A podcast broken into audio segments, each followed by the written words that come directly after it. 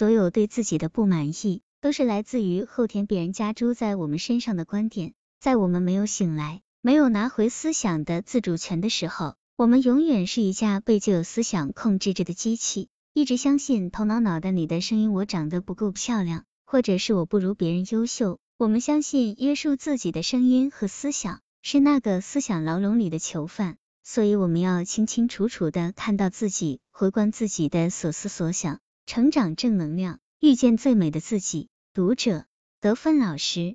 我觉得自己不是想象中的那么漂亮，这种心理怎么能够克服掉？我觉得自己长得跟其他人并不太一样，我们的外貌、身体都是受之父母，这些东西改变不了，除了整容以外，看起来没有别的办法了。不是外貌有问题，是想法有问题。有一次，有个女孩说她的左手长得跟别人不一样，他因此而有点自卑。我回应他，其实你的手一点问题都没有。是你的想法有问题，你的手在那边好好的在做他自己，是你对他的诠释，你不能接受他造成了问题。为什么不能接受自己？因为小时候我们的看法会受别人的影响。比方，五根手指头才正常，长了六指就是错的。但是父母对孩子说，你这六指手指头好棒啊，将来戴戒指，人家只能带五个，你可以带六个，好棒啊。就会形成另一种思想架构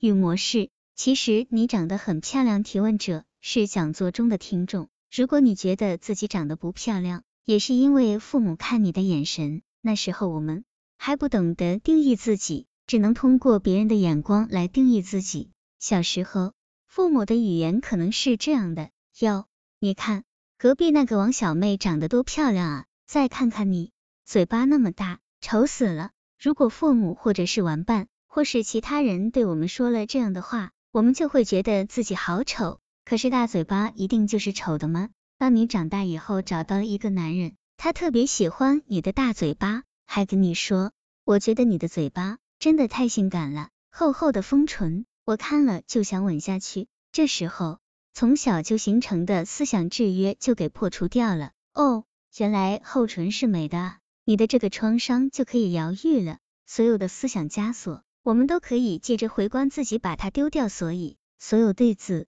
己的不满意，都是来自于后天别人加诸在我们身上的观点。在我们没有醒来，没有拿回思想的自主权的时候，我们永远是一架被旧有思想控制着的机器，一直相信头脑脑袋里的声音：我长得不够漂亮，或者是我不如别人优秀。我们相信约束自己的声音和思想。是那个思想牢笼里的囚犯，所以我们要清清楚楚的看到自己，回观自己的所思所想。有的女孩子嫌弃自己个子矮，哎呦，你看那个女的长得比我高，我好矮哟。我们反过来想一想，矮不好吗？不会啊，我老公就很喜欢我的身材，我的个头，他觉得这样小鸟依人。我太高了，他还不喜欢呢。任何事情，我们都要看到一体的两面。但是很多人往往会先想到最让人伤心的那一面，正是因为我们被制约了。一旦你能够做到常常回观自己的话，那你便是自己的主宰，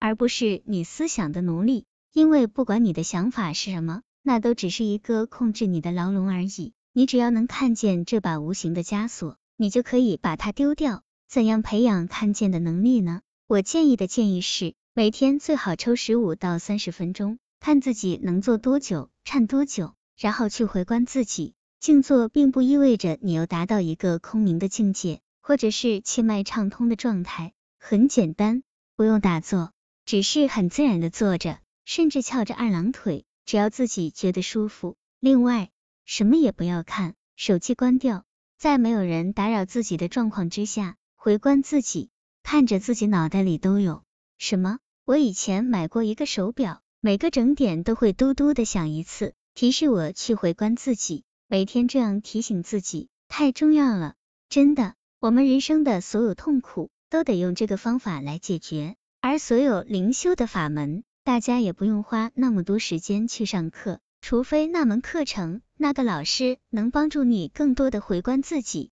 你才值得去学习。否则，你都是在绕道，在试图逃避你人生的问题。